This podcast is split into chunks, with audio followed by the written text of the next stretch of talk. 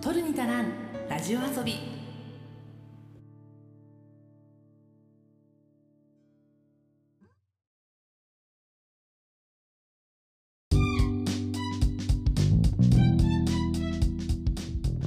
日本の片隅から中毒気味なエンタメ愛を叫ぶ番組「トルに足らんラジオ遊び」通称トルタラジオへようこそ。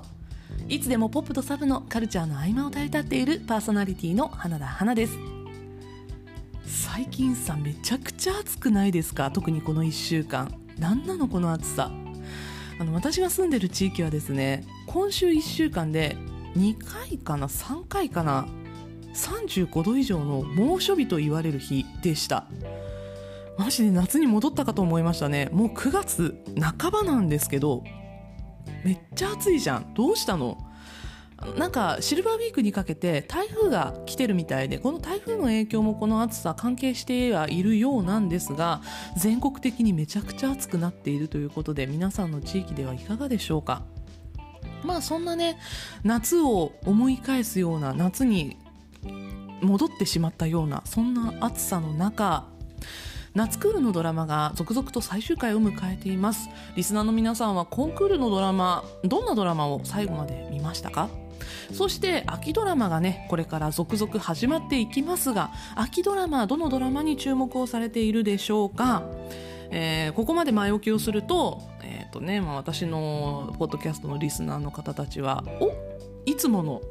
ドラマ総まとめ始まったか？と思うかもしれません。えっと、このトルタラジオでも1回やりました、夏クール前にね。あの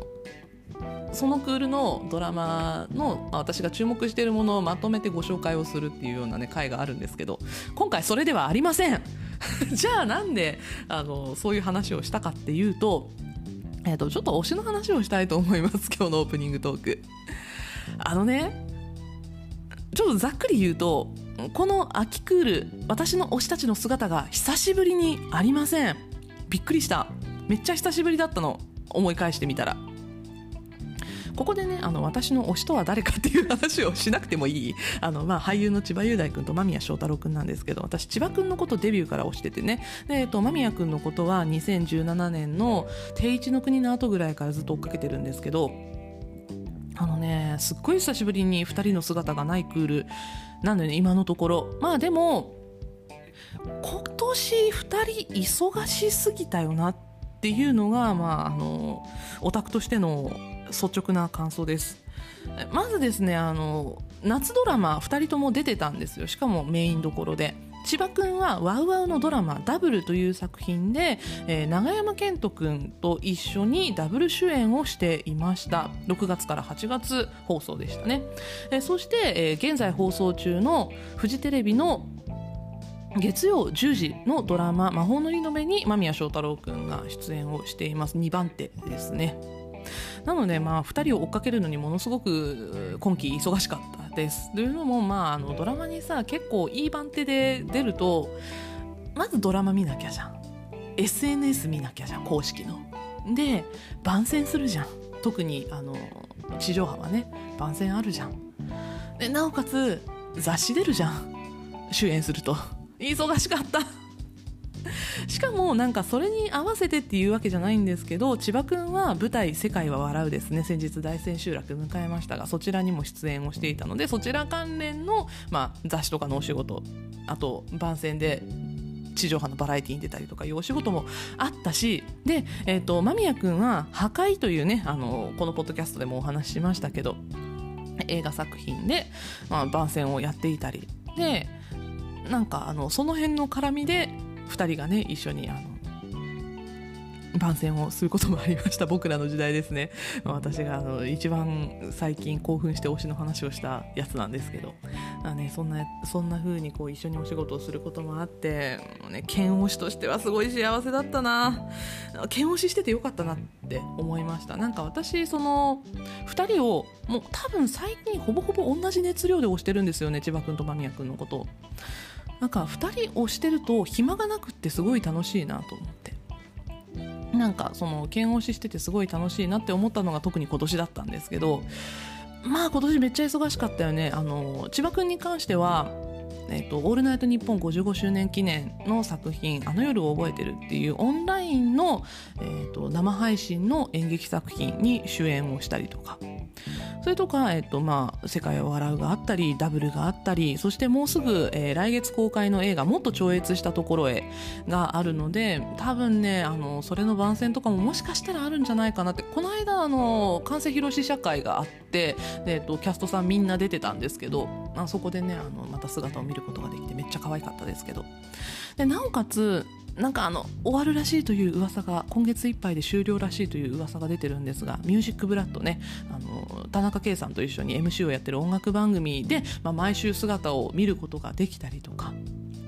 もしてますのでそしてね、まあ、千葉君に関してはあのファンクラブコンテンツであり YouTube でも配信をされている千葉雄大のラジオプレイというねウェブラジオの方でも月に2回は姿を見ることができるのでまあまあ供給がめちゃくちゃ多い、まあ、近年では結構供給が多い方に入るんじゃないかなって2022年思ってたんですけどかつさ間宮君今年忙しすぎるんですよ。地上波のドラマに、えーと、冬春夏って出ずっぱりだったんですよね、えー、冬がファイトソング春がナンバー MG5 そして夏が魔法のリノベしかも、えーと、3月の改編期の時に、えー、プロ野球選手の役を演じた「奇跡のバックホーム」という単発ドラマで主演をやっていたりとか。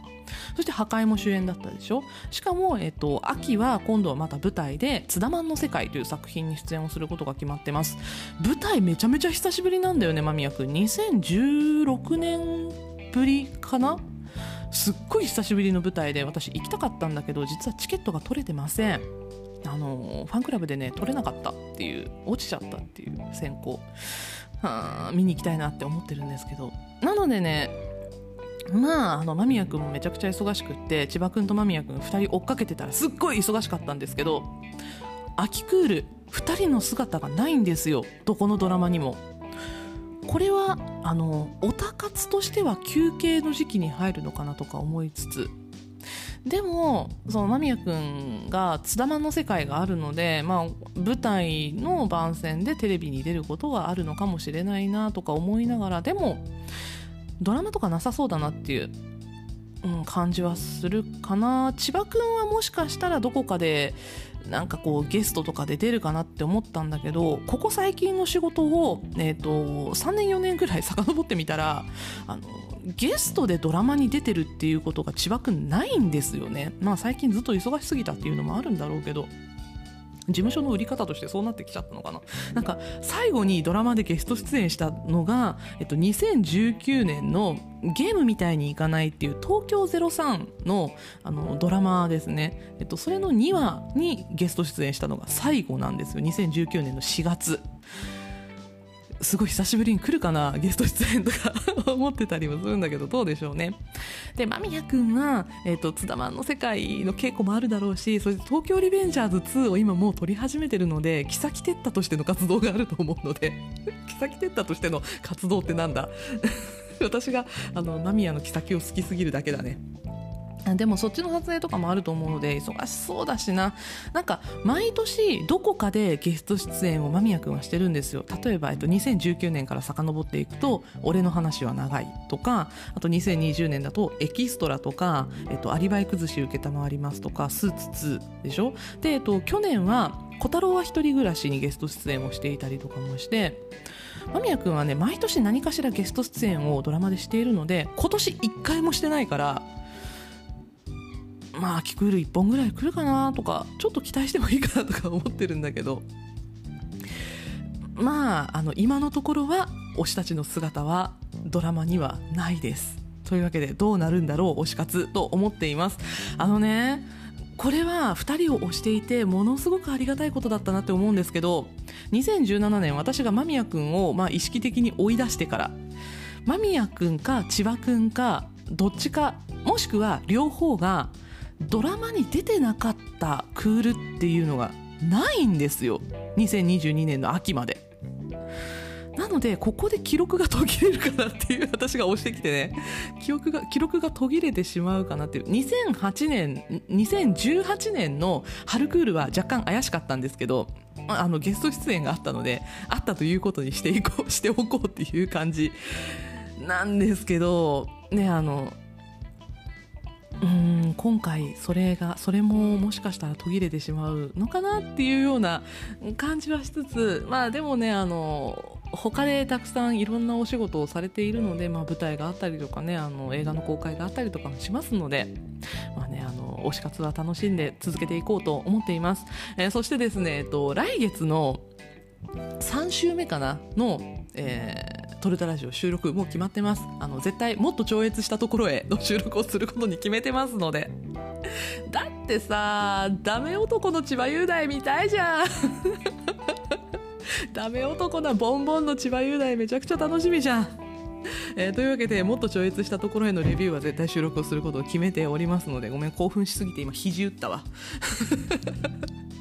えー、お楽しみに。ということでですねまああの、推し活はいろいろありますけど、まあ、今期もですねドラマもいろいろ楽しみに待っているところです。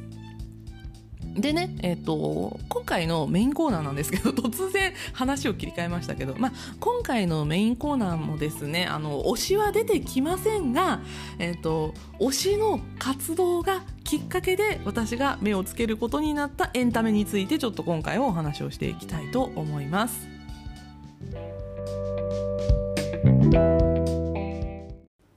エンタメモリー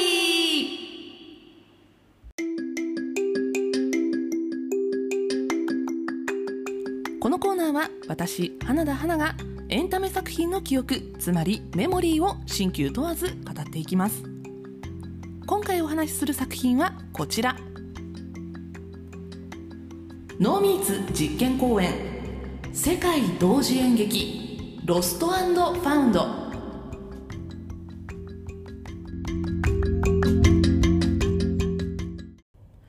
今回お話しするノーミーツ実験公演世界同時演劇。ロストファウンド。このお話をする前に私がどういう形で今回このロストファウンドという作品を見るに至ったのかというのをねもう本当に簡単に説明をしていきたいと思います。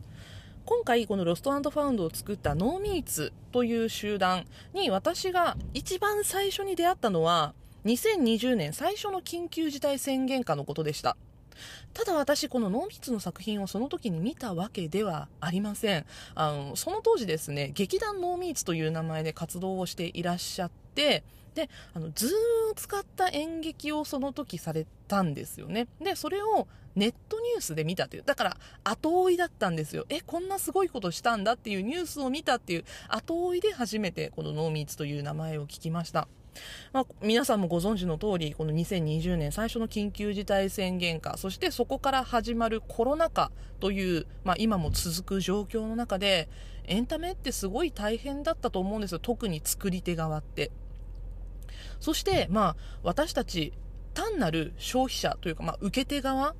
からしても、見れないっていう状況が続いたんですよね。まあ今もそうなんですけど、まあ私特に地方に住んでるので、簡単に東京や大阪とか大都市でやってる舞台見に行くことなんてできません。だって移動が難しいしそれにあのたくさんの人が集まる場所に行くっていうことをなんかこう世間一般的に禁止されてる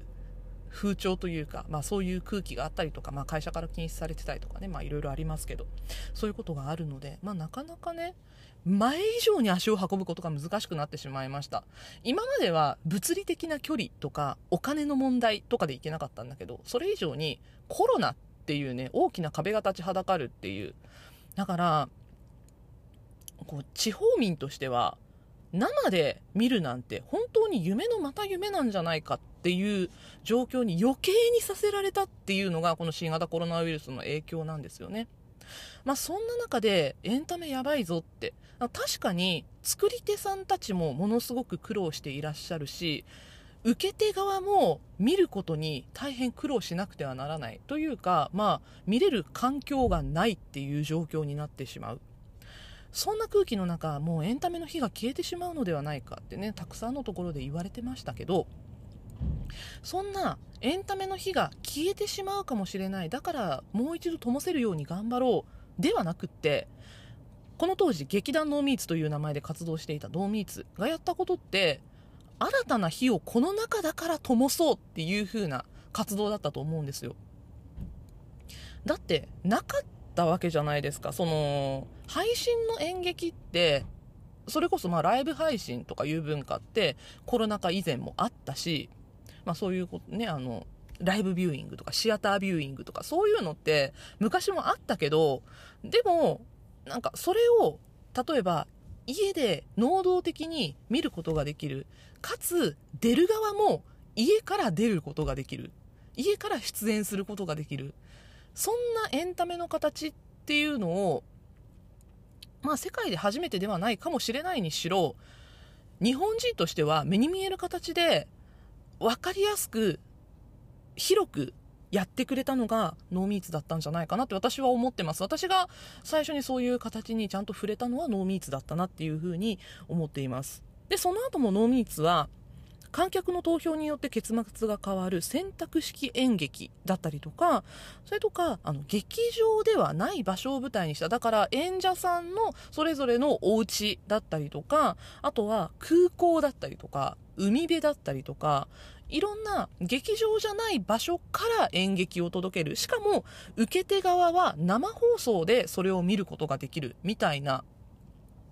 そういうオンラインでしかできない演劇のあり方。でオンラインだからこそできる演劇のあり方なのに生でそれをお互いに双方向でやり取りをすることができるっていう環境を作るっ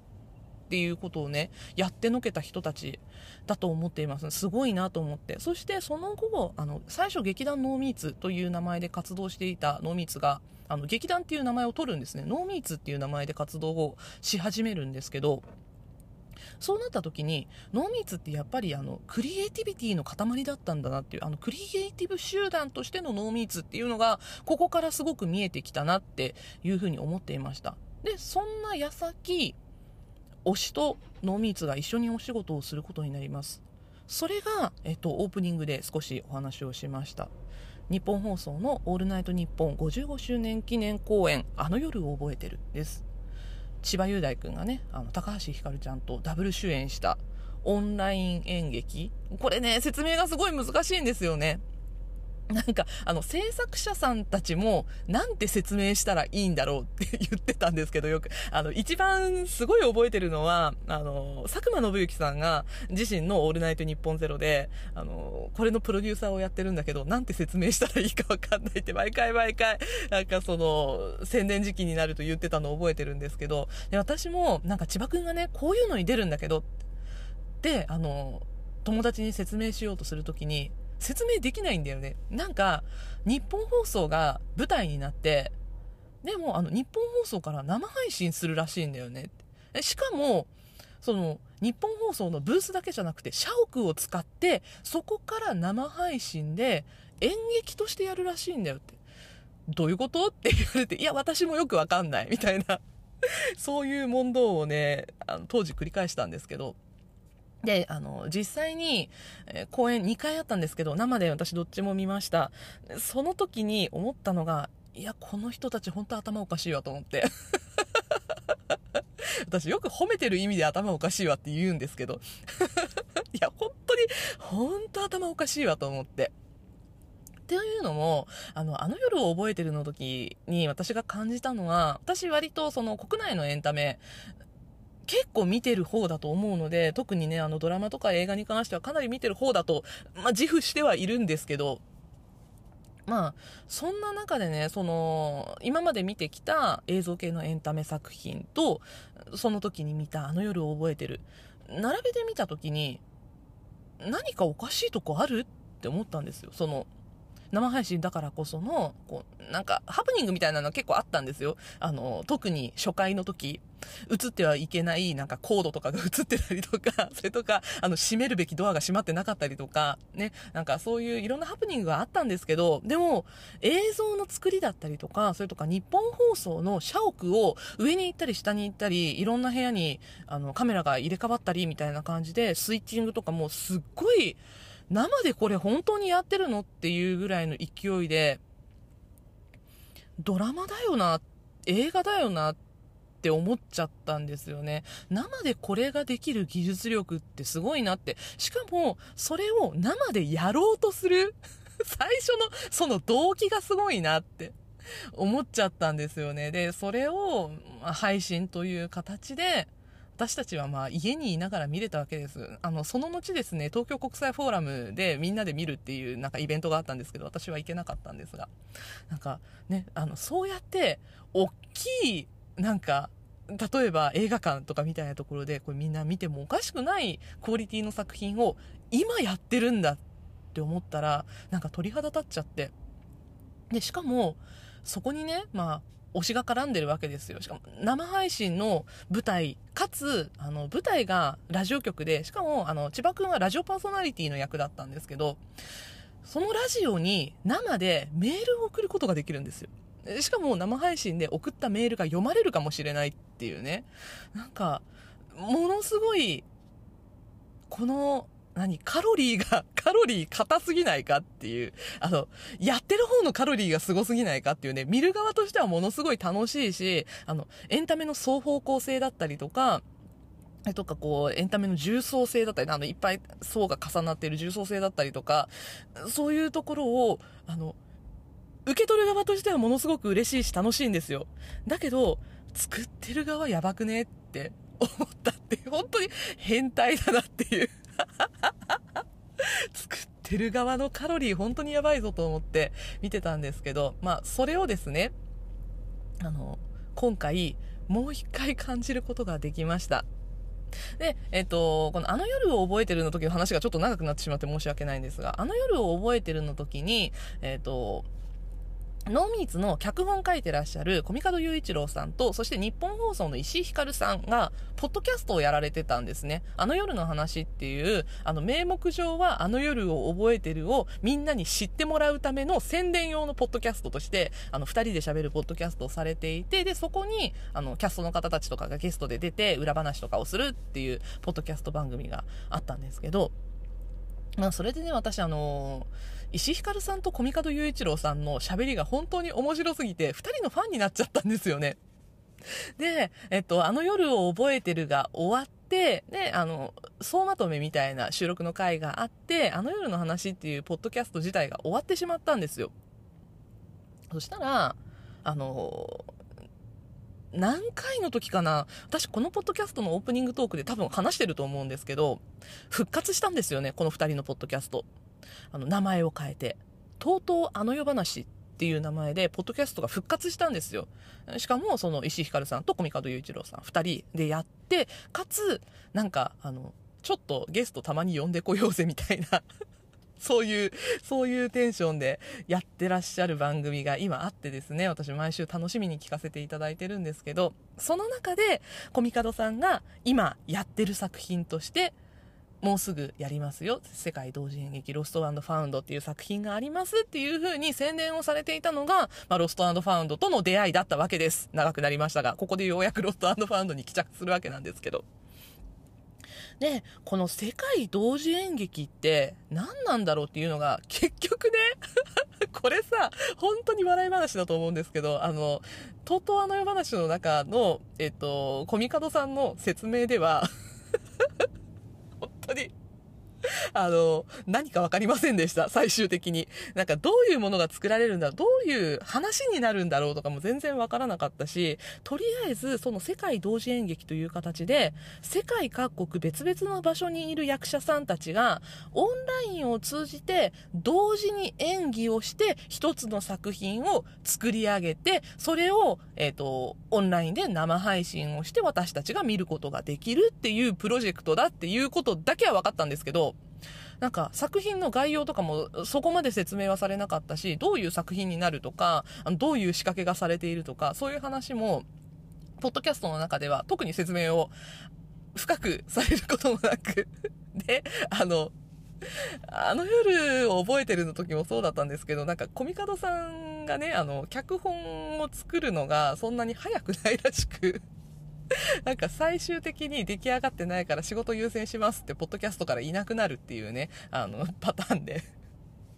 で、結局、あの、ロスファウンド終わってからまた収録に戻ってこられて、ね、あの裏話とかもね、結構されていて、もうすでに配信されていて、裏話なんかも聞くことができるんですけど、そのあたりも面白く聞かせていただきました。で、えっと、まあ、ね、そういう詳しいところは、ぜひ、とうとうあの世話の方も聞いていただくことにして、えー、今回お話しする濃密実験公演、世界同時演劇ロストファウンド、まずどんな話だったのかっていうのをね、簡単にお話ししていきます。えー、日本を中心に世界中から募った出演者が各国現地からオンラインで参加するオンライン演劇がこのロストファウンドです。えー、お話の内容としては、日本、東京にある一軒のユースホステルを舞台にした物語が展開されます。そのユースホステルは、かつては海外からの旅行者や留学生で賑わっていましたが、新型コロナウイルスの影響を受けて閉業に追い込まれてしまいます。で、主人公の嵐が引き払いの準備をしていると、そのユースホステルの中に泊まっていた滞在客の忘れ物、あの、鍵ですね。鍵が見つかって、で、その鍵が誰のものなのか、これ返さなきゃいけないなって言って、ね、過去に泊まった宿泊者たちの名簿を繰り出して、で、えっ、ー、と、その滞在客たちに連絡を取っていく。そして何が見つかるのかっていうような物語になっています。だからね、やってることがまずすごすぎるんですよ。だって、まずオーディションの段階で、いろんな国の人たちと言葉の通じない、だって日本語話者じゃない人たちで、英語がもしかしたら通じないかもしれないっていう人たちとオーディションをして、そして、その、そういう人たちと稽古をして、で、一緒に演劇をして、それを生で配信するっていうね。まず演劇としてやってることが半端じゃないっていう。だって演劇ってさ、コミュニケーションの最たるものじゃないですか。そのコミュニケーションが取れるからこそ細かいところの演技指導ができたりとかねなんかそういう部分ってあると思うんですけど素人ながらに。だってそういうのがまず同じ言語を操ってないからこそそして同じ文化にいないからこそすごく難しいことだと思います。そして今回はオンラインでしかも生配信でやるっていうことで時差のある世界各地から同時に一つの作品を作るっていう。もうそれも結構しんどくないですか？だって日本時間ね夜に配信をするとしたら地球の裏側朝なわけですよ。朝7時とかに出る人とかがいるっていうことなんですよね。あのこれえっと作品の中で本当実際にあったんですけど向こうは朝の7時だよっていうシーンがあったんですけどそういうところで演技をしている人たちもいる。だから世界同時演劇ってどういう状況かっていうと、あの、普通はさ、演劇作品ってどこか劇場でやるわけじゃないですか。ね、なんか例えば紀ノ国屋ホールとかさ、そういうところで、あの、置いてみたいな、あっとどこどこみたいな感じで言うじゃないですか。今回のこの作品ってどこでやってるって言えないんですよね。なんかあの、出演者さんの方が言ってたんですけど、地球にて開催です。みたいな。なんかそういう感じですよね。すごいこう、壮大な世界観というか、場所の設定の仕方っていうのがあまりにも広すぎて、なんか、すごいな すごい、あの、語彙力がなくなってしまうんだけど。あの、地球全体が舞台になっているって言っても良さそうな作品でした。しかも、その、主人公がユースホステルをやっていて、しかも、もともと本人もバックパッカーだったっていう設定なんですけど、なので、まあ、本人も世界中、旅をしたことがある。そして、ユースホステルに来る滞在客の人たちも、その東京だけではなくて、いろんなところに滞在したことがあるし、かつ、今、世界中のいろんなところで旅をしていたり、新しい生活を送っていたり、コロナの影響で、まあ、自分の国に帰って、旅に出たいけど出られない生活を送っていたりみたいな感じでね、そんな生活をしている、いろんな世界中、世界中、地球、なんかオーバーザワールドっていう感じじゃなかったんだよね。地球全体でこういうことが起こっている。こういう人たちがいる。こういう人生があるっていうのを広く広く描いた、そんな作品だったなというふうに思いました。なんかね、あまりにも世界観が大きすぎてっていうのも正直あるんだけど、まあ、それ以外にもすごく私が感じたことがあって、あの、新型コロナウイルスの影響って、例えば、今回のその、舞台になったユースホステルを実際に利用している人たち。だから、えっと、コロナ禍以前まあ、今ちょっと落ち着いたから戻ってるっていう人たちもいるかもしれないけど旅人って言われる存在だった人たちにとってはなんかこう旅が好きだったりとか旅そのものがこう自分の中で人生になっているんだっていう人たちにとってはある意味身近な問題だったと思うんですよ今回のテーマって。で会いたいのに会えない人あの時は会えていたのに今は会えなくなってしまっている人たちっていうのがたくさんあったと思うんですよねなんかそういう人たちは旅に出られないからこそ自分たちが、まあ、ロストしたものがあるしそんなロストした生活の中でファウンドしているものだからなくした見つけたっていうねそのテーマっていうのが身近な問題としてキャッチできたと思うんですよ。で、コロナ禍だから旅に出られないからもう全てを失ったのかと言われたら、実はそうではない。実際はそうではない。っていうようなメッセージ性をこの作品の中から受け取ることができたんじゃないかなと思うんですけど、私自身ですよ。自分自身のことを考えると、私も旅行は好きではあるけど、世界中を旅したのかって言われたらそうじゃないし、私2カ国ぐらいしか行ったことないし、それに、まあ、その旅そのものがアイデンティティとか言われたら全然そうじゃないし、なんかこう、私の好きなものってどっちかっていうと、こう、ね、あの、一人でできるもの、一人でできることの方が多くって、受け取っていればそれで楽しいっていうようなことの方が多くってだから人との触れ合いとか言われても私はそこまで別にそんなみたいな感じなんだけどまあそんな私たちそんな私みたいな人でもコロナの前の生活って程遠いものになってるんですよね。だから、まあ、私で言えば自由に映画を見に行っていたりとかそれとか、まあ、舞台を見に行っていたりとかそれとか、えっとまあ、私は大学がねあのちょっと前ポッドキャストでお話をしたんですけどあの大学が福岡県だったので私今長崎県に住んでるので隣の隣の県ではあるんだけどまあ今ね、なかなかまだあの旅行をするっていうと気が引ける部分があって福岡に遊びに行くっていうのをこの間すっごい久しぶりにね行ってきたんですけど、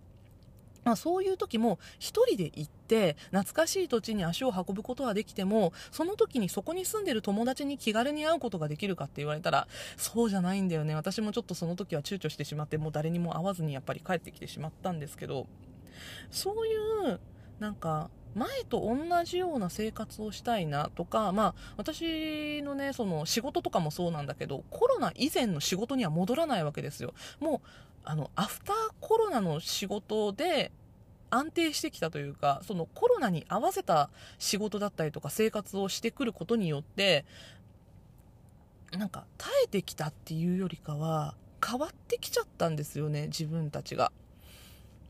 だからコロナ以前の生活っていうのはもうすでにロストしてしまってるかもしれないけど新しい生活を私たちはファウンドしてきてるんですよね。だから、えーと、もう約2年間に及ぶコロナ禍を経て元通りにならないものっていうのは私たちはもう分かってるんですよ。これって今の例えば日本人って今でも当たり前にマスクをつけて生活してるじゃないですか、ね、あのロストファウンドの中で私たちの国ではもうみんな大体マスクをしなくなってきてるけどねみたいな話が出てきていることからも分かる通りその日本人はいまだにやっぱりマスクをつけて、ね、人とは距離をとって keep distance して生活していこうっていうような感じじゃないですか。しかもね、あの、減ってきたとはいえ、夏休み以降でちょっと減ってきたとはいえ、まだ爆発的にコロナの患者数っていうの多くって、いつコロナにかかるか、ね、あの、かかったらやっぱり、ちょっと待機期間とかも短くなったけど、やっぱり仕事ができない、学校には行けない、生活に支障があるっていうような状況の中で暮らしてるわけですよ。でもそういう、その、コロナによって拘束される状況とかいうのも国によってだいぶ異なるっていうのも私たちはニュースとかで分かってはいて。でもそれぞれの国においてもやっぱりコロナ以前に完全に元通りになってるかって言われたら元通りになってる場所なんてきっとないと思うんですよね。しかもなんかこの後日本でも例えばコロナが完全に収束しましたよとかいう状況になったとしてもコロナ以前の生活に本当に元に全部ゼロに戻ってしまうのかって言われたら多分ならないだろうなっていうことにそろそろみんな気づき始めてると思うんですよね。そしてそれに気づいたからこそ気持ちを切り替えていかなきゃいけないっていうのもみんな分かってると思うんですよ。なんか今回そのユースホステルを閉めるっていう決断をした主人公の嵐のその心の動きだったりとかそれとか葛藤だったりとかねあのいろんなものがこの作品の中で描かれてはいくんですけどなんかその嵐の心の動きを見ているとそういう現実を私たちも突きつけられたような気分になってしまいました。なんかねその生活の中で見栄を張ったりとかとかあの過去を振り返ってあの時は良かったなって思ったりとかすることってたくさんあると思うんですよ。それは人間として当たり前の行動だと私は思います。だけど現実見た時にやっぱり私たちは現実を生きていくわけでね現実の中でなくならないものって絶対あるんですよ。つまりロストしないものってどこかしら芯の部分にあるんですよね。だからその芯の部分をいかに自分で大切にファウンドして持ち続けていくかって。私ずっとロストファウンド使い続けてるけどそのロストするファウンドするっていうその行動自体が人間の人生においてとっても大事なものだと私は今回この作品を見ていて感じさせられました。そしてねその、まあ、コロナの話にちょっと戻っちゃうんですけどあのオンラインコンテンツという形で劇団ノーミーツそしてノーミーツとして作品をたくさん作り続けてきたノーミーツだからこそ今回のそのコロナ禍だからこういう状況になってしまったなっているならざるを得なかったという人たちを描いた作品を作ったっていうのがやっぱりノーミーツだからできたと思うんですよね。そのコロナと共にあったからこそこういう作品をまあ、思いつくんだろうし作れるんだろうしっていうのはすごく感じました。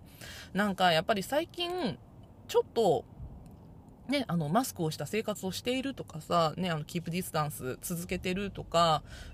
ね、あと、まあ、旅行パッケージとかまだまだ元に戻らないとかそういう状況とかを考えているとコロナ前には全然戻ってないし収束なんかしていないはずなんだけど若干みんなさ慣れてきてるじゃないですか。コロナっていう存在に。でなんとなくちょっと収束したような気分になっているっていうのもなんかそういう人たちがいるっていうのもまた事実ではあるんですよね。なんかコロナちょっと収束したみたいなもう落ち着いたみたいな。そんな生活を、だから消費活動をバンバンやろうぜみたいな、消費行動もっともっとやろうぜみたいな、旅行行こうみたいな、なんかそういうような生活になってきている人たちもいる反面、やっぱりそのコロナの影響で苦しい生活をしている人たちもたくさんいると思うんですよね。この作品の中で出てきた旅行業なんてもう本当に最たるものだと思うんですけど、だってあの、私が、えっと、こういうゲストハウスというか、あれじゃないんですけど、その国際的なユースホステルみたいなところではないんですけど、えっと、大学生の時に北海道旅行した時に泊まった、あの、ライダーハウスって言って、バイクのライダーさんたちが集まる、もう本当に簡易的な宿泊施設があったんですけど、まあ、あのコロナ禍で私が泊まったことがあるライダーハウス閉めちゃったらしいんですよね。もうあの活動ができなくなってしまったということでもう本当に何十年も開けてらっしゃったライダーハウスだったんだけど閉めてしまわれたりとか。そういう場所もあったりとかして。そういう人たちってもうコロナ禍以前に戻ることなんてできないんですよね。なんかなかったことにしないでほしいそういう人たちのことを。まあ、身の回りでもね飲食店とかでもそうですよ。あのコロナ以前の生活になんて戻ることはもうないからもう生活を変えてしまうしかない人たちっていうのも少なからずいると思います。であのこの作品の主人公の嵐もユースホステルを閉めてそして、えーと、その後はと塾の英語の先生になって仕事をするっていう風に決めていてやっぱり大きな決断だと思うんですよコロナがなければそんなことしなくてよかったのにっていう心のわだかまりっていうのはずっとあるはずで。でも周りはなんだかコロナがちょっと収束したような気持ちになってきていて今までと同じ生活をやろうぜやろうぜって言ってる中で自分たちはやめたのにってこう取りこぼされてしまったような気持ちになってしまっている人たちって絶対たくさんいると思うんですよね。でもなんかこのロストファウンド最後まで見ることによってそういう世間から取りこぼされてしまった人たちがなんとなくすくい上げられるような気持ちになるんじゃないかなと。そういう優しい眼差しを持っているのはやっぱりコロナと共にあったノーミーツだから作ることができたんじゃないかなというふうに思います。でここまではねちょっとこう内容的な部分触れてきたんですけど確信には触れずネタバレはせずっていういつものテンションでやってきたんですけどあのね、それ以外にも、この作品を見るにおいて、ものすごい快適な面っていうのが一つ大きなところがあって、あの、この作品の中で出てくる言語として、日本語と英語と中国語があるんですよ。3カ国語出てくるんですけど、あの、ずっとね、画面さえ見ていれば、問題なく見ることができるんです。なんでかっていうと、その、私、英語はややわかる。英語は、まあまあ、まあまあわかるぐらいの感じです。で、まあ日本語はね、母国語なので、日本語は全然わかるんですけど、私中国語全然わかりません。あの、大学生時代に中国人の友達がいて、少し教えてもらったんだけど、全然日常会話も何もできないし、あの、簡単な挨拶とか自己紹介ぐらいしかわからないぐらいの、本当に、あの、平均的日本人の中国語の分かり方ぐらいしかしない人間なんですけど、そんな人間でも中国語ちゃんとわかります、この作品。なんでかっていうと、生配信にもかかわらず、下に3カ国語分字幕が出てるんですよ。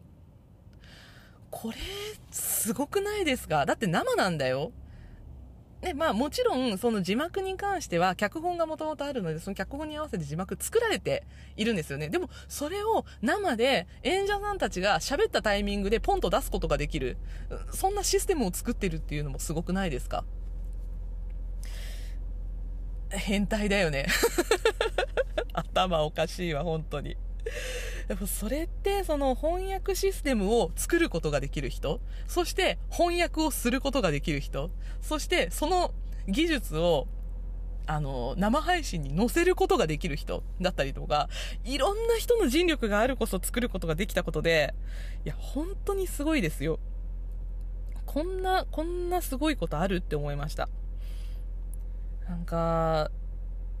しかもね、今回、あの、言ってなかったんですけど、このロストファウンド、タダだったんですよ。無料で誰でも見ることができるっていう配信で、しかも今アーカイブも見ることができるんですね。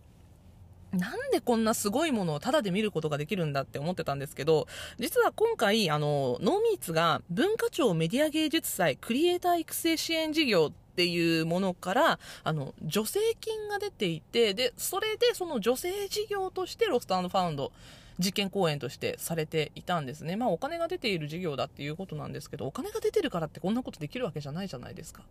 こんな新しいことをするからやらせてくださいって言ってね、やっぱりプレゼンをやって、で、その結果、まあ作ることができて、そこから作り上げたものだって思うと、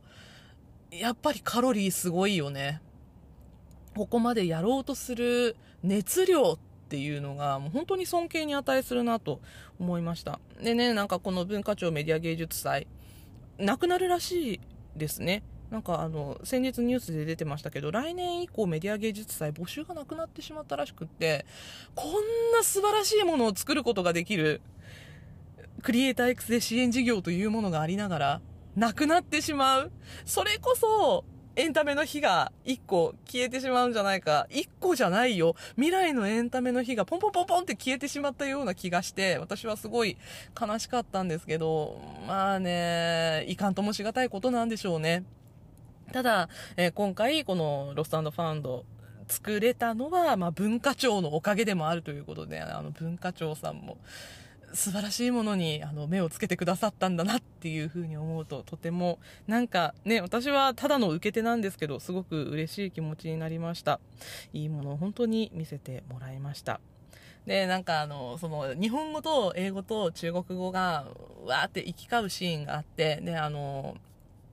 ポッドキャストの中でね、あの、とうとうあの夜話の中で、3カ国語わかる人ってこのシーンってどういう風に見てるんだろうねって不思議な気持ちになるだろうねっていう話を、えっ、ー、と、コミカドさんと石井さんがされてたんですけど、私実はですね、あの、同じような経験をしたことがあるんですよ。あの、私は、あの、さっき言った通り、中国語全然わかんないんですけど、あの、日本語と中、日本語と英語しかわかんないんですけど、あの、実は私、大学生の時に中国人の子と喧嘩をしたことがあるんです。すごい、すごい、あの、どうでもいい話なんだけど、あの、私の、あの、まあ、花田花ってね、あの、ポッドキャストネームでやらせてもらってるんですけど、あの、私の本名が、あの、中国人の方からすると、イラッとする名前、イラッとする名前というか、あまり好まれない字が一文字入ってるんですよ、名前の方に。なので、あの、中国からの留学生で全然親しくなくって、たまたまゼミが一緒になっただけっていう人から、お前の名前は何なんだって言われたことがあって、ムカつくじゃないですか。人の名前にケチつけやがってと思って。で、その、まあ、私の名前についてる一時っていうのが、まあ、あの、海外の方からはちょっと好まれない一時なんですけど、私の名前の由来っていうのはそこから全く来ていなくって、私はあの、おじいちゃんに名前を付けてもらったんですけど、その一文字っていうのは、あの、ご先祖様から一時いただいてるっていう、すごい大事な名前なんですよ。私、その、ネット上では自分の本名は名乗ってないけど、本名結構好きなんですよね。なのに、なんかその名前にケチをつけられて、ものすごいムカついて、で、あの、お互い、向こうも日本語片言だし、で、私は中国語わからないし、ね、あの、ゼミの中では英語で喋ってたんですよ。なので、最初は文句をつけられた時、向こうからも英語で言われたし、私も英語で返してたんだけど、だんだんだんだんヒートアップしてきて、向こうが中国語で喋ってきて、こっちも日本語で、お前中国語で喋んなっつって返して聞いてる子たちが、結局その、周りにも他にも私が仲良くしてた中国人の子がいたりとか、あの同じゼミの普通に日本人の子たちがいたりとか、だから中国語もできるし日本語もできるし英語もできるっていう人たちがバラバラその中にいる中で中国語と日本語と英語がうわーって行き交う会話っていうか、まあ喧嘩だったんですけど、した記憶があって。なんか、それを思い出してしまいました。なんかその時にあの字幕がついてたら面白かったんだろうなっていうもう本当にものすごい個人的体験をあんな素晴らしい技術の前にさらしてしまって申し訳ないんですけど、あそこにあの字幕があったら絶対面白かっただろうなっていうのはすごい思いました。あの、私今でも正直その名前についてディスられたのは、許してないんですけど、その中国人の子に対して。でも、あの、まあ、歴史的背景とかね、いろんな思う部分は向こうにもあるだろうし、私は全然悪くないけどね。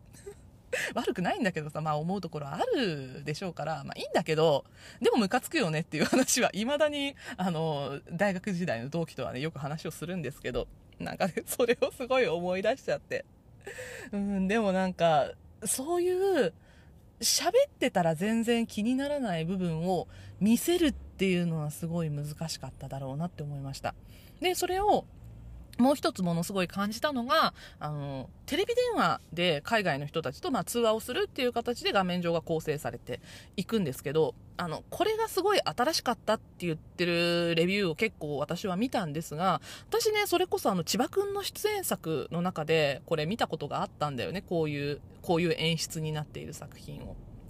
それが、えっ、ー、と、同じくコロナ禍の時に日本テレビで2020年かな、作られた作品でダブルブッキングっていう作品があるんですけど、これがほぼ全て、その、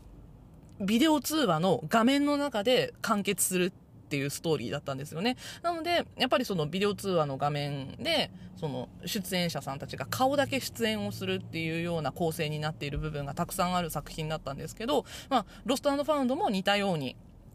ね、あの、 Zoom の画面でつないで作られている作品ではあったんですが、あの、例えば、その、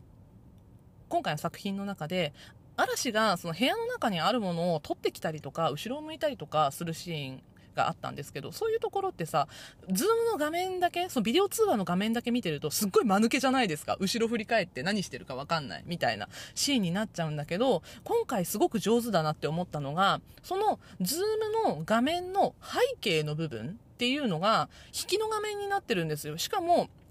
あの、何？ビデオ通話で喋ってる画面って演者さん正面から撮ってるけど、えっと、その引きの画面として背景になってるのって、嵐が座ってるダイニングテーブルを横から撮った画面なんですよね。で、あの、部屋を引きで撮ってる画面なので、その部屋の中で何が起こってるのかが、引きで見てるから何かわかるっていう、なんかこういう立体的な2画面構成になっていることによって、あの、演者さんたちの動きが余計にこう、さらにわかりやすくなってるし、私たちも状況把握がしやすくなってるっていうのは、素晴らしい演出面だなというふうに思いました。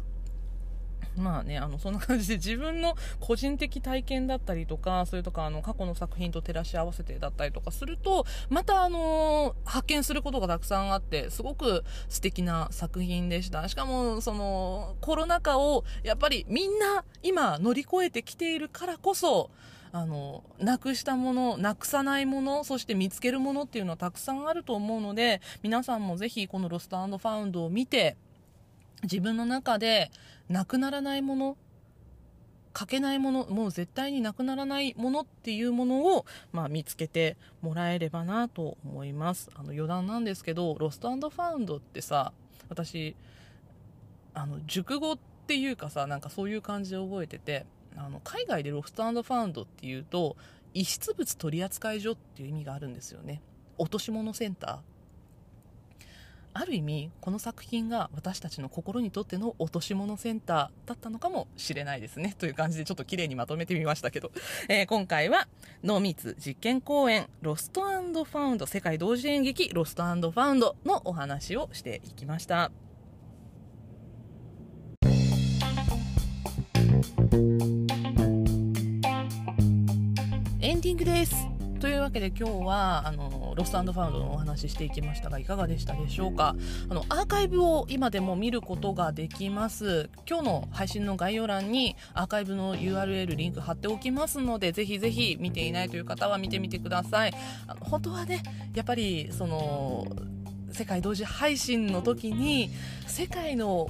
どこかで今同じ時間にこの演技が行われているんだっていう双方向性を感じるのが一番楽しい演劇だったとは思うんですけど、まあ、それ以上にね今回お話しした通り、まあ、受け取れるものっていうのはたくさんあったと思うのでぜひ皆さんも見ていないという方はそして見たけどもう一回見たいという方はぜひ見てみてください。はい、そしてですねあのここから全然関係ない話をしますけどあの今週ねそのこの配信の日ですね、えっと、9月の16日金曜日の朝、あの、私が楽しみにしていたエンタメが1つ終わりました。あの、ZIP で放送されていた朝ドラマ、あのお笑い芸人の錦鯉さんのなんか何人生を描いたドラマみたいな感じ。であの泳げ錦鯉っていうドラマ5分ぐらいの毎朝やってたんですけどそれが今日最終回を迎えました。あのね面白かった。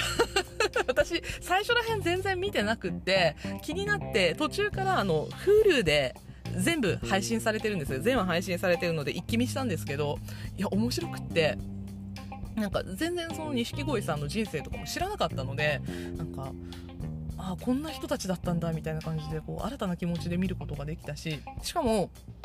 あの最終回が m 1だったんですよ。m 1チャンピオンになるっていうところで最終回だったんですけど知ってるじゃん？m 1チャンピオンになったのなんて。日本中みんな知ってるじゃん？しかもあの私その時の m 1をリアルタイムで見てたのであのチャンピオンになって泣くおじさんたち 見てたんですけど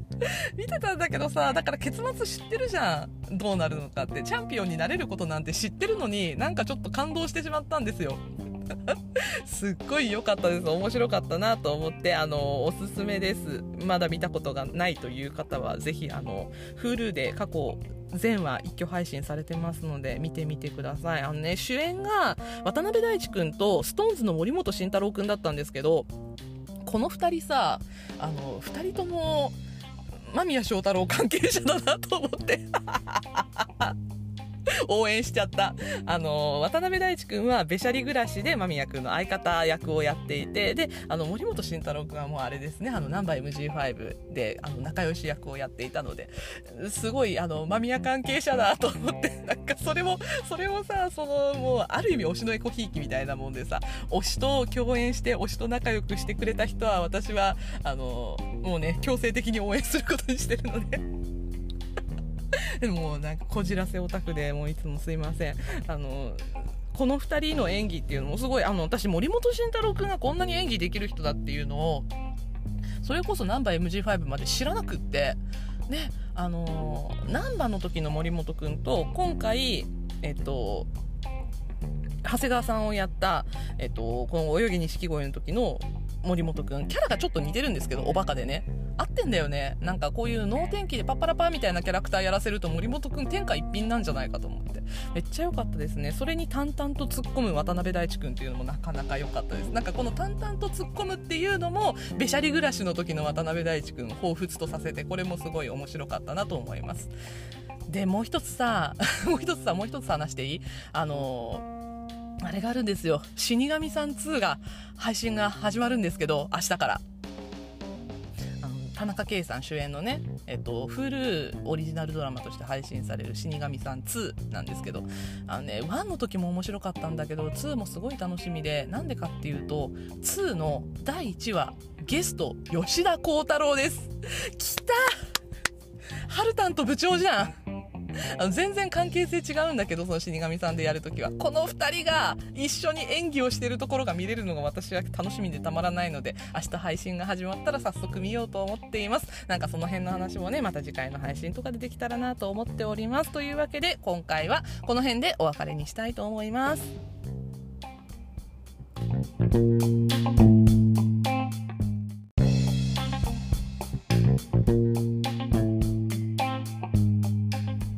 らんラジオ遊びは地方在住映像系エンタメカルチャー好きの Y 世代がはっと息を止めたよもやま話を好き勝手に一人語る番組です。番組へのご意見ご感想取り上げてほしい話題などは概要欄のメールフォームからお送りください。花田花が思うままに更新する Twitter と Instagram もありますのでそちらもぜひフォローよろしくお願いします。また、ツイッター、インスタグラムでは、ハッシュタグ、トルタラジオで感想もお待ちしております。ハッシュタグ、トルタがひらがな、カタカナでラジオでよろしくお願いします。では、今週はここまで。エンタメには中毒性がございます。用法、用量を守って正しくお楽しみください。お相手は、花田花でした。またね